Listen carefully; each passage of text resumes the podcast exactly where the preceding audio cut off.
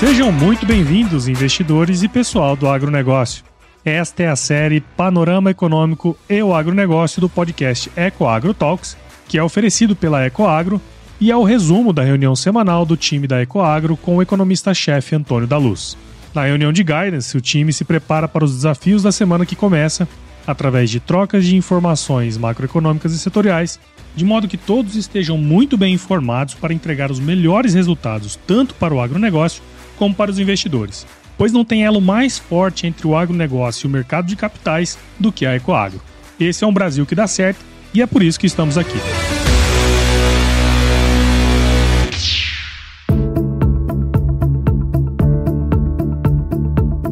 Olá, investidores! Olá, pessoal do agronegócio. Que bom, que bom tê-los de volta na nossa reunião de guidance semanal, que é um oferecimento da Ecoagro, a maior securitizadora do agronegócio brasileiro. Nós estamos na semana do dia 7 ao dia 11 de agosto de 2023. Sejam todos muito bem-vindos, porque temos uma semana com muitas informações relevantes para discutirmos.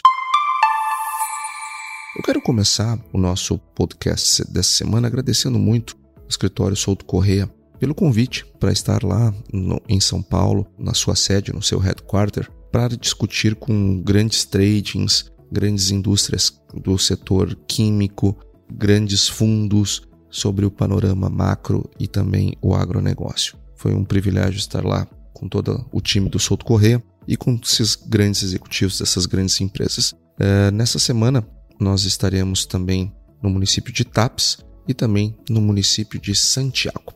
Bom, pessoal, essa semana que passou, nós tivemos a definição por parte do Comitê de Política Monetária, o Copom, da nova taxa de juro, que a partir de agora é 13,25. Essa é a definição é, do Copom.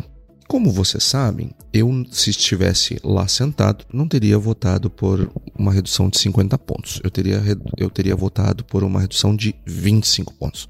Porque não há nenhuma dúvida que estava no, no momento, estamos no momento de redução de juros, não temos, ninguém tem dúvida disso agora eu teria reduzido 25. Como eu já tinha dito aqui várias vezes em outras oportunidades, em outras semanas. E eu vou explicar o porquê. Em primeiro lugar, quero dizer que não estamos sozinhos.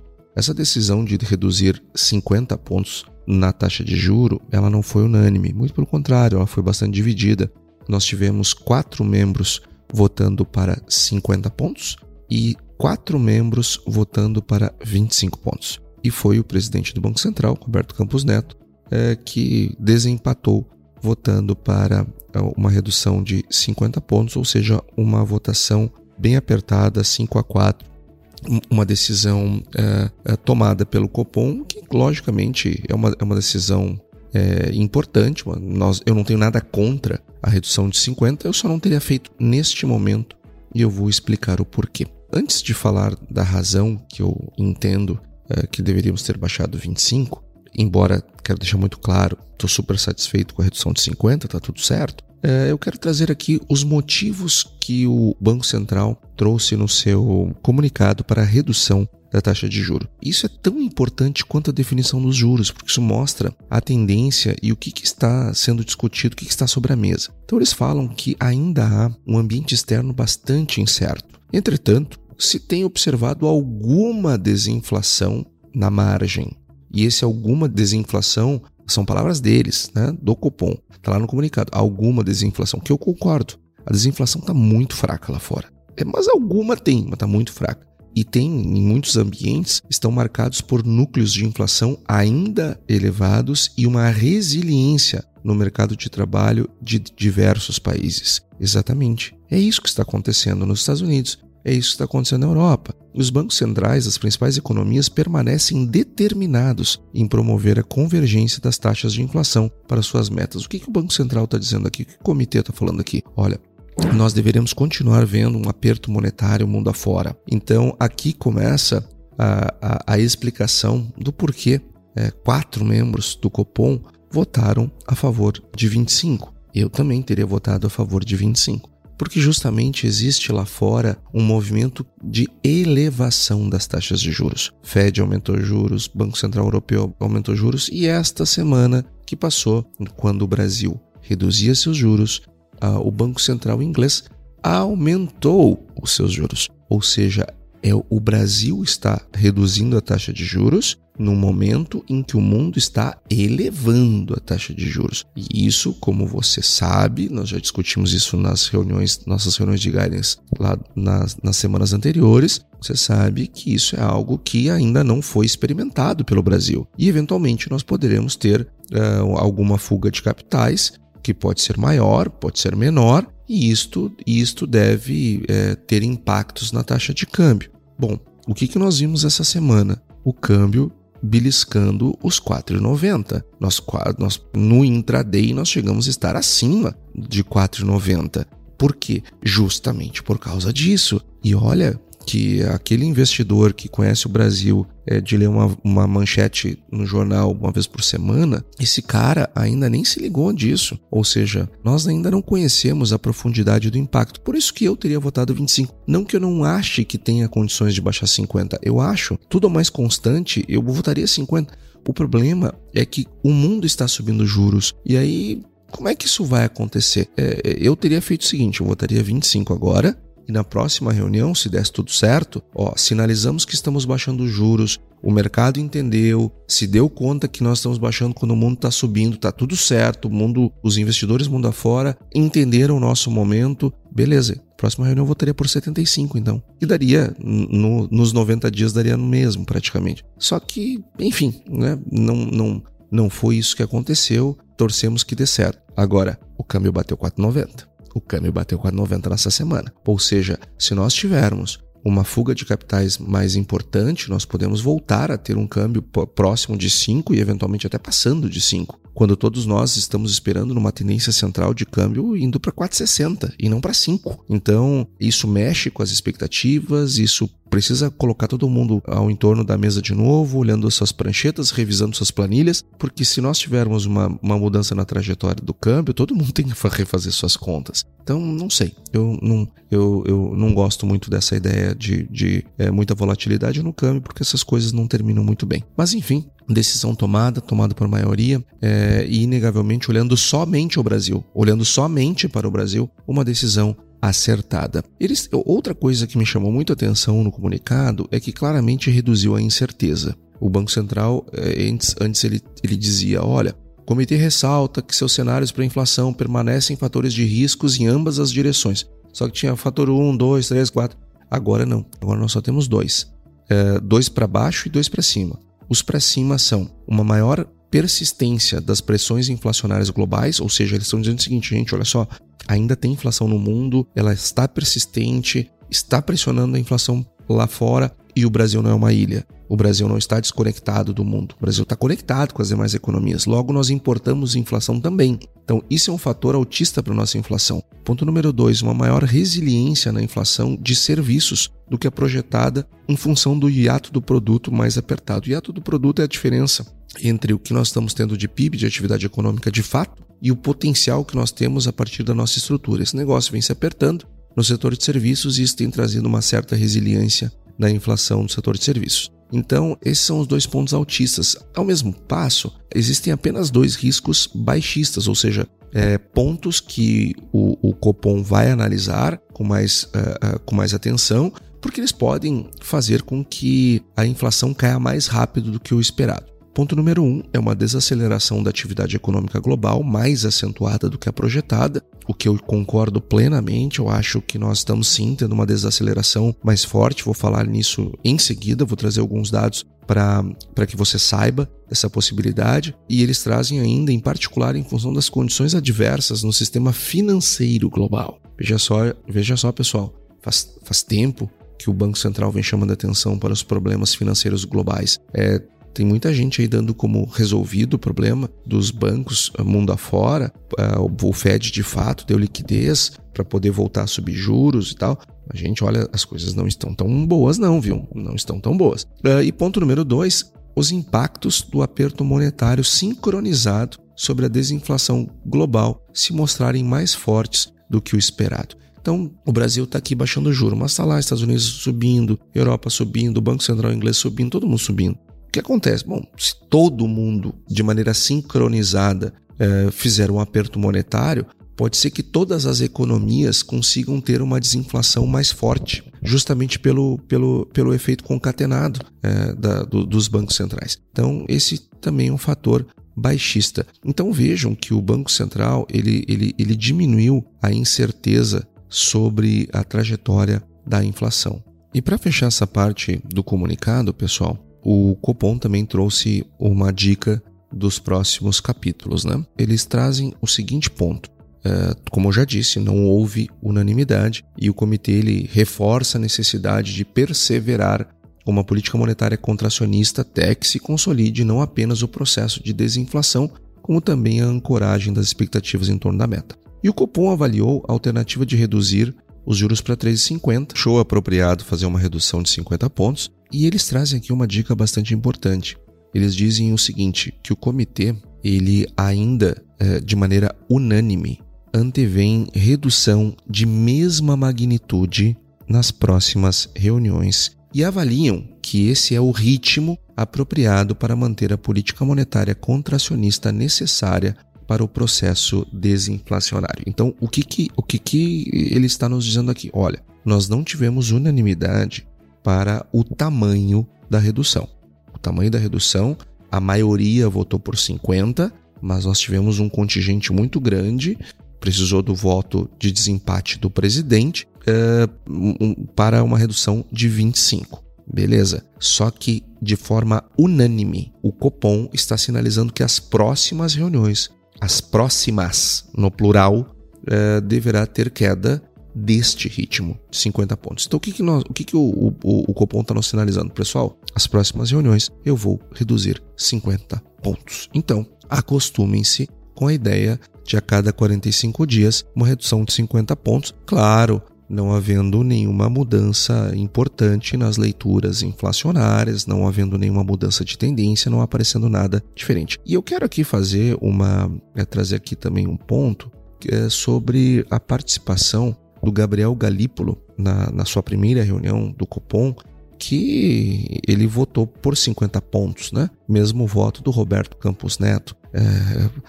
Veja o que, que aconteceu. Eu achei que ele ia querer que, ia votar por derrubar um e-mail, dois, dez é, pontos percentuais da inflação. Mas não, volou, foi lá, votou meio ponto.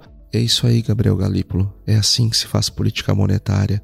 É, tomara que ele tenha se contaminado com o ambiente técnico do Banco Central e tenha largado aquelas bravatas todas que ele falava pelo bem do Brasil, pelo bem da economia brasileira, pelo bem da boa técnica, da boa ciência. É, que bom que ele não, não trouxe nenhuma gracinha na reunião, que era um, uma preocupação de muita gente é, é, dentre essas pessoas, eu. Então, uh, fica aqui meu reconhecimento ao voto dele equilibrado em relação uh, aos demais membros. E quando nós estamos falando de boa técnica, de boa ciência, nós temos um reconhecimento internacional nesse sentido. O FMI ele elogiou a política monetária do Brasil e pede continuidade de abordagem baseada em dados. É isso mesmo, pessoal. O FMI, o Fundo Monetário Internacional, ele na segunda-feira que passou, ele justamente elogiou, diz que é apropriada a, a posição do Brasil, a forma como o Brasil define política monetária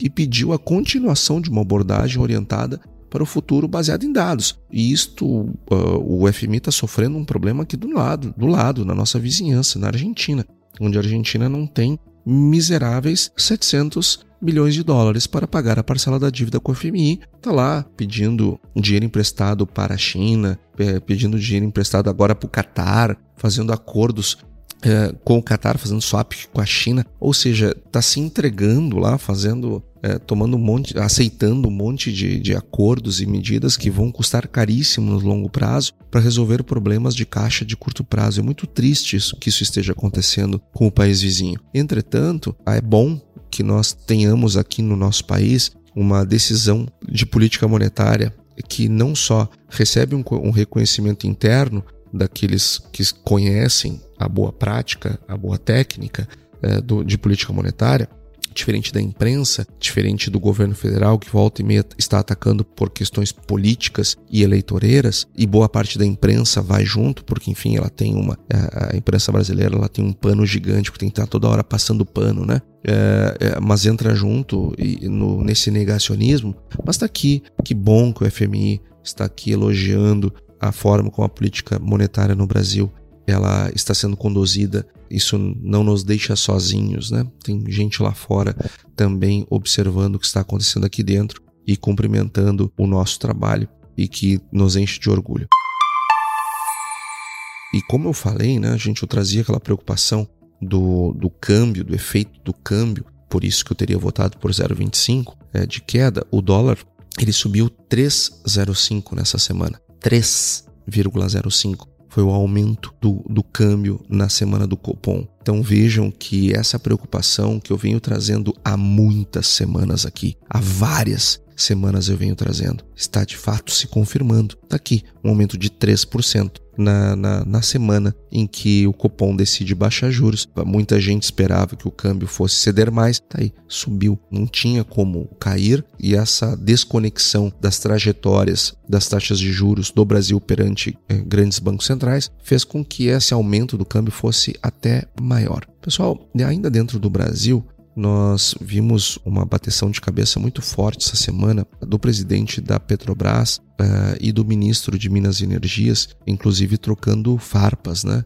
Porque o presidente da Petrobras não só rebateu o ministro, mas também cobrou dele que as coisas que são discutidas dentro do conselho devem ficar dentro do conselho, elas não devem ser vazadas para a imprensa e nem servir de discursos. O que ele está absolutamente correto, é, mas o fato é que essa política de preços da Petrobras está gerando uma enorme uma incerteza a respeito dos resultados da empresa. É, e isso, logicamente, que vai nortear as discussões em torno da Petrobras nos próximos períodos. E lógico que isso gera muita preocupação, e à medida que vai gerando preocupação, vai gerando é, brigas internas, né, como nós temos visto. E o presidente Lula, nessas frases que ele fala, de vez em quando ele fala, fala algumas coisas que viram memes, mas outras ele, ele sinaliza questões interessantes. Uma delas é que ele disse que o Amapá pode continuar sonhando com a exploração de petróleo lá na foz do Amazonas. E concomitantemente à fala do presidente Lula, a Marina Silva, ministra do Meio Ambiente, ela admite que a exploração de petróleo na foz do Amazonas é possível, porém com ressalvas. Ela acredita na exploração de petróleo na foz do Amazonas, é, ela é ser compatível com o discurso de, do governo de defesa da sustentabilidade ambiental. E ela disse o seguinte, abre aspas, a humanidade ainda não tem como prescindir do uso das fontes de geração de energia fóssil. Agora, os países que podem reduzir ao máximo essa fonte de geração, como é o caso do Brasil, que pode ter uma matriz energética 100% limpa, devem fazer os investimentos. E aqui, Marina Silva, eu concordo 100% com a sua fala. Eu concordo 100% com, a, com o, o, desejo do presidente Lula de exploração do petróleo foz do Amazonas, porque não é dentro da Amazônia, gente, é 500 quilômetros mar adentro. Então, não é, não está dentro da floresta, não está no rio, é no oceano, 500 quilômetros para dentro. Não, não tem, não tem nada a ver com destruição da Amazônia nem coisa do mundo. A gente, a gente tem que parar com neurose. Os países no mundo inteiro fazem isso e nós queremos aqui bancar é, o, o, o, mocinho do passo certo. Gente, nós exploramos, o Brasil detém a, tecno, a tecnologia de exploração de, de petróleo é, é, em águas profundas, é uma tecnologia brasileira, é uma, um desenvolvimento tecnológico brasileiro, a gente tem que explorar isso, gente. Pelo amor de Deus, nós, nós, nós, nós somos um país pobre, nós precisamos crescer, nós precisamos nos desenvolver e nós fazemos o nosso trabalho, nosso tema de casa das questões ambientais. É, nós não podemos fazer que nem foi feito com Belo Monte, que se, se fez um belíssimo projeto e aí porque iria inundar as terras uh, ribeirinhas do Xingu e a botar as, as tribos lá do, do Alto Xingu debaixo d'água, se fez com que a barragem ficasse uma fração do seu tamanho do que seria. Só que depois que essa decisão foi tomada, é que o pessoal foi ver que o, o, o Alto Xingu ficava não sei quantos quilômetros, 700, 800, sei lá eu quantos, mas eram centenas de quilômetros da, da, da, da, da taipa lá da, da barragem de Belo Monte. Ou seja, é, não dá para entrar nessas maluquices. Tem sim ter respeito com o meio ambiente, tem sim ser tomadas todas as providências. Agora, não dá para entrar em neurose. O Brasil não pode parar por conta de neurose de ambientalista. Tem que respeitar o meio, o meio ambiente, mas nós temos que respeitar o crescimento e o desenvolvimento econômico. Eu acho então que tem que aproveitar esse período que está o governo Lula, está a Marina Silva no Ministério do Meio Ambiente, eles disseram que desejam e que podem, então vamos aproveitar para fazer. Porque qualquer outro governo que não tivesse esse alinhamento ideológico ia gerar uma comoção nacional, ia ser um escândalo, ia ser um inferno. Bom, então, já que não é, é está, estamos tendo um governo que essas pessoas que iriam para a rua, essas ONGs, etc., elas têm uma predileção, então vamos aproveitar esse período para tocar esse assunto para frente, afinal de contas o Brasil tem pressa, nós precisamos crescer, nós precisamos nos desenvolver, óbvio que com respeito ambiental. Agora, explorar é, águas profundas é algo que o Brasil já vem fazendo com muito respeito ambiental. Ecoagro, o elo entre o agronegócio e o mercado de capitais. Eu quero trazer agora algumas informações dos Estados Unidos, da economia americana. Afinal de contas, nós tivemos o rebaixamento da nota de risco americana pela Fitch, ela rebaixou de triplo A para duplo A+. E isso, evidentemente, gerou um enorme um debate. A Janet Yellen, que é a secretária do Tesouro americano, ficou muito indignada com a decisão da Fitch. Agora, gente, vamos combinar. Os Estados Unidos, ele teve um risco de calote iminente. Agora, Uh, inclusive falamos muito aqui na nossa reunião semanal de guidance sobre isso. Os Estados Unidos esteve à beira de travar seu orçamento e com isso não pagar uh, os juros da dívida em razão da, da, da, do teto uh, da dívida americana, que precisou ser solicitado um ajuste para cima e o Congresso lutou para dar. E isto vem se repetindo ao longo do governo Biden. Então, Uh, uh, essa, esse risco, tudo bem que a economia americana continua super forte, como disse a Janet Yellen, ela ressaltou o tamanho da economia, ela disse que isso é totalmente injustificado em meio à força da economia americana. Ninguém tem dúvida da força da economia americana. Agora, é, o seu tamanho, o seu passado não garante futuro. E nós tivemos um fato um fato grave. Os Estados Unidos teve que aumentar o teto da dívida para poder pagar as contas. Isto é grave. Ou seja, eu não tenho dúvida que Estados Unidos, que os títulos americanos continuam ainda super atrativos e é um excelente negócio uh, e tranquilo, etc. Agora, nós não podemos uh, botar a cabeça debaixo da terra e negar que o risco é maior hoje, porque afinal de contas nós temos é, sistematicamente observado uma necessidade de aumento de teto para poder uh, os Estados Unidos pagar a conta. Então a Janet Yellen está dando carteirada, ah, olha aqui, ó, minha, é, isso aqui é o injustificado, olha a força da economia americana. Não, não, isso é carteirada, isso é carteirada. Né? O fato é que a economia americana ela não é suficiente para explicar a, a, a, posição do governo americano, tanto do ponto de vista fiscal quanto de endividamento e assim por diante. A Fitch ela não rebaixou a economia americana, ela rebaixou o título público americano. São coisas diferentes. São coisas diferentes. Então, é, menos é, Janet Yellen, em vez de criticar a decisão que foi tomada, é bom ver o que pode ser feito no Tesouro Americano para que essa, esse risco é, de calote ele diminua ao longo do tempo. Ainda falando uh, de economia americana, nós tivemos oh, nessa semana que passou muita gente apostando que a alta dos juros uh, se deu, né? Bom, os juros subiram até esse ponto, não vai subir mais, porque afinal de contas essa deve ter sido a última, porque muitos dados vieram benignos, sobretudo na parte do emprego. Eu não compactuo muito com essa leitura. De fato, a taxa de desemprego ela tinha uma, uma projeção de 3,6 e veio 3,5, o que é bom, lógico. Só que, gente, quando eu tenho uma taxa de, de desemprego muito, muito baixa, como é o caso, é natural que as, as, as mudanças sejam na margem. Elas são na margem. A economia americana ainda está gerando muito emprego.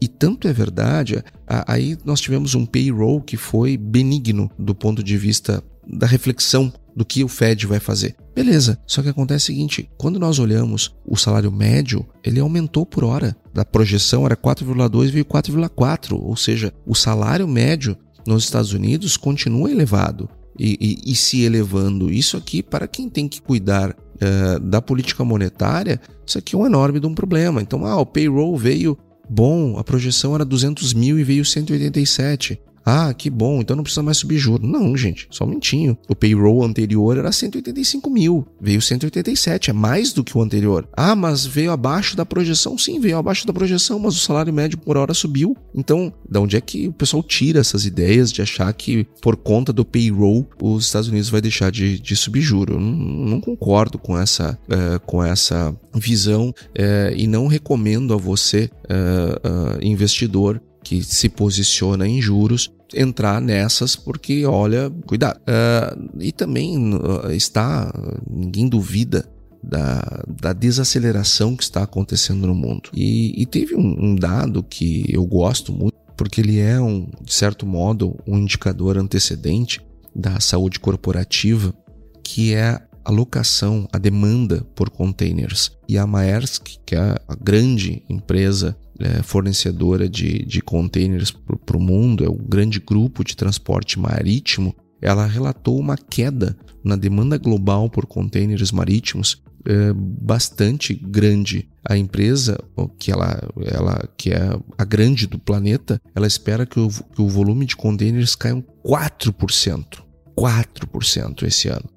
Ou seja, menos containers sendo demandados significa menos transportes, menos estoques, menos compras, menos PMIs lá na frente. Ou seja, isso daqui é um, um indicador coincidente é, dos PMIs é, que já vem apontando uma desaceleração econômica é, significativa. Esse resultado deve, no mínimo, criar um alerta para todos nós de monitoramento da economia global. Ou seja, há sim uma desaceleração da economia global, há sim riscos importantes ainda quanto ao mercado financeiro global. Nós estamos com um momento delicado é, e me preocupa o excesso de otimismo é, muitas vezes do mercado. Cuidado, cuidado com alguns posicionamentos. Falando ainda em desaceleração da economia, quando nós olhamos lá para a zona do euro, nós tivemos essa semana algumas,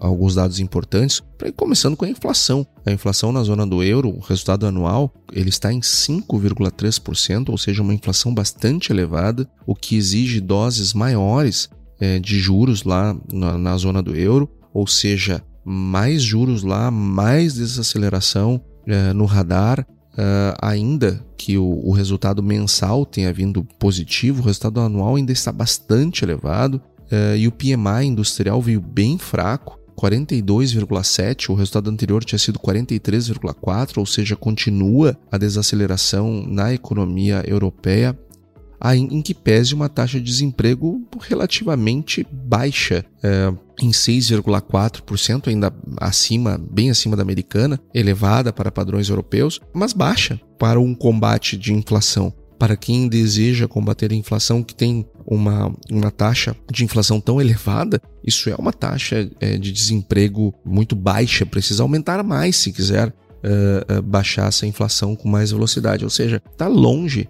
da União Europeia, da zona do euro, diminuir uh, o ritmo de elevação de taxa de juros, entrar no platô para depois cair, está longe disso ainda, se eles quiserem de fato combater a inflação, como parece ser o caso.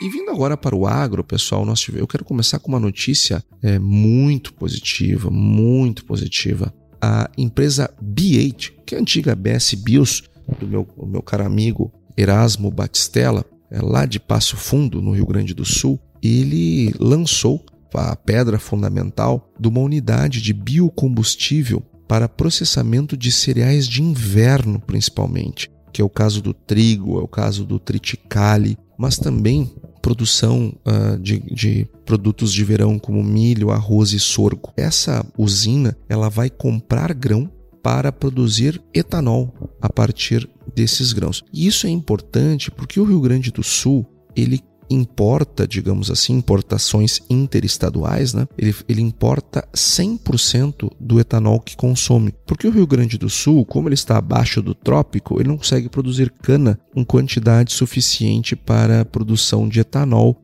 em larga escala. Ele consegue produzir cana para fazer pinga e não para fazer etanol pra, em grandes quantidades. E a opção de uso de culturas de inverno fará com que o Rio Grande do Sul se, eh, possa ampliar substancialmente a produção de inverno, porque o Rio Grande do Sul ele não consegue em grande escala fazer duas safras como faz o Centro-Oeste, por, justamente por estar abaixo do trópico. E, e aí nós temos o inverno no Rio Grande do Sul que impede a produção em duas safras, ao menos que sejam feitas duas safras de variedades super precoces debaixo de pivô, como acontece na região noroeste do estado. Agora, isso não é uma realidade do estado inteiro. Então, para o Rio Grande do Sul, faz muito mais sentido, ao invés de produzir duas safras na mesma estação, produzir uma grande safra de verão e uma grande safra de inverno. Mas daí tem que ver como é que vai, o que vai fazer com esse produto. Pois muito bem, a BH ela está aberta para justamente fazer a compra desse produto de inverno, transformar em etanol e somente ela ser responsável por 23% do consumo de etanol no estado do Rio Grande do Sul. Então, aqui o Rio Grande do Sul é, deixaria de importar, fazer importações interestaduais de 100% e viria então para 77%, uma vez que é, eles pretendem dá conta de 23% da demanda interna. Só que existe também uma, um, um projeto é, de uma usina que também já está em andamento, do Cássio Bonotto, lá em Santiago, também para processamento de grãos de inverno para a produção de etanol. Uh, também existem uh, estudos da cooperativa Cotrijal, que também quer ir para esse caminho, ou seja, uh, o sul do Brasil deverá, deverá ter, num médio prazo, um aumento enorme da produção de grãos de inverno, justamente para atender à produção de etanol. E o Brasil é um país que tem é, uma matriz energética é, de dar inveja, de, e, não de dar inveja, não, de dar orgulho para nós brasileiros que isto é defender o meio ambiente, isto é fazer coisas boas para o meio ambiente, produzir combustível é, renovável a partir é, de safras é, que interagem entre si, inverno e verão, de modo a tornar o solo cada vez mais rico,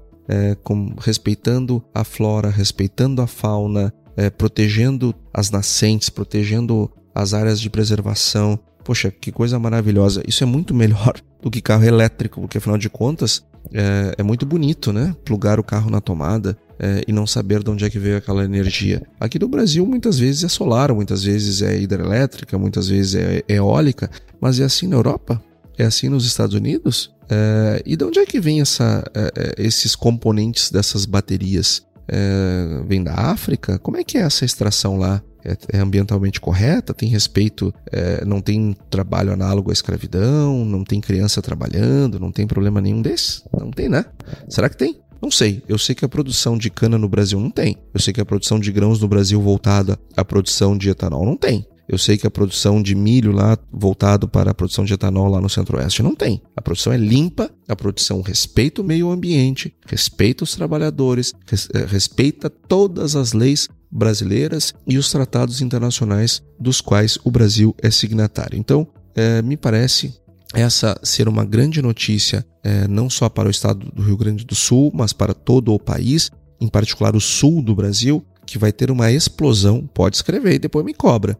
Vai, nós vamos ter uma explosão de produção de inverno no sul do Brasil e nós vamos ampliar com muita força a produção de grãos no sul do Brasil na temporada de inverno, o que vai fazer com que a produção de grãos brasileira como um todo tenha um aumento significativo. Então, meu abraço, meu alô lá para o Erasmo Batistella em Passo Fundo. É, parabéns pelo lançamento. Estava lá o vice-presidente, estava lá o governador do estado, é, muitas autoridades presentes no lançamento. Em 2025 eles pretendem já estar extraindo esse etanol. E a Impasa anunciou uma nova unidade de milho de produção de etanol de milho, é, um investimento de 1,2 bilhão de reais é, por parte da Impasa também é, lá no Centro-Oeste, nós observando a produção de energia a partir de uma produção renovável uh, vinda dos grãos. Então, o, o grupo Impasa deverá fazer esse investimento lá em Cidrolândia, no Mato Grosso do Sul.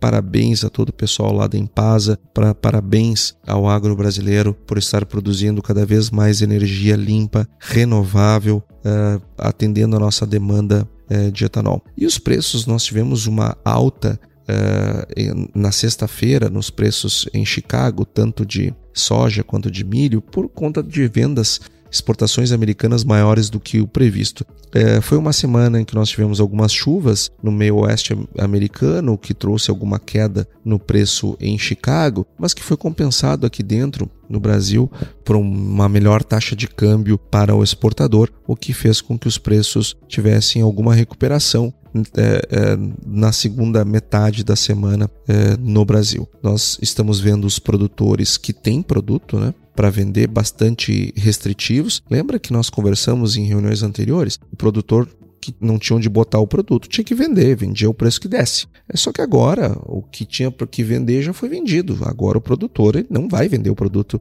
é, é, dado como ele fez é, no pós-colheita. Agora ele vai segurar e, e está segurando. E isso está fazendo com que os preços reajam no interior do país. Nós já estamos com a maior parte da colheita de milho é, feita. Uh, estamos avançando com muita velocidade na colheita de milho, ou seja, o maior problema é, de oferta de milho no Brasil est estamos vivendo. Então, acredito que tão logo passe a colheita e quem tem que vender, venda, quem tem que dar o produto dê, porque não tem onde botar, enfim, venda mal o seu produto, né? Isso que eu quero dizer. Passado isso, acredito que os preços, inclusive do milho, eles tendem a melhorar uh, de setembro em diante, no período entre setembro e fevereiro. Me parece que será uh, o melhor período para vender o milho brasileiro. Então, aquele produtor que puder esperar, é, que espere, aquele é, que puder comprar agora me parece ser uma excelente oportunidade de compra, porque existe sim uma tendência de alta. Não esqueça que a produção de milho lá nos Estados Unidos não está indo bem, ou seja, quem tem que comprar milho é bom comprar agora, é, e quem tem que vender milho é melhor dar uma segurada é, para vender entre setembro e fevereiro. Soja, nossa perspectiva era agosto até primeira quinzena de outubro e as coisas estão acontecendo, né? Nós já vínhamos trazendo esse, esse ponto há bastante tempo.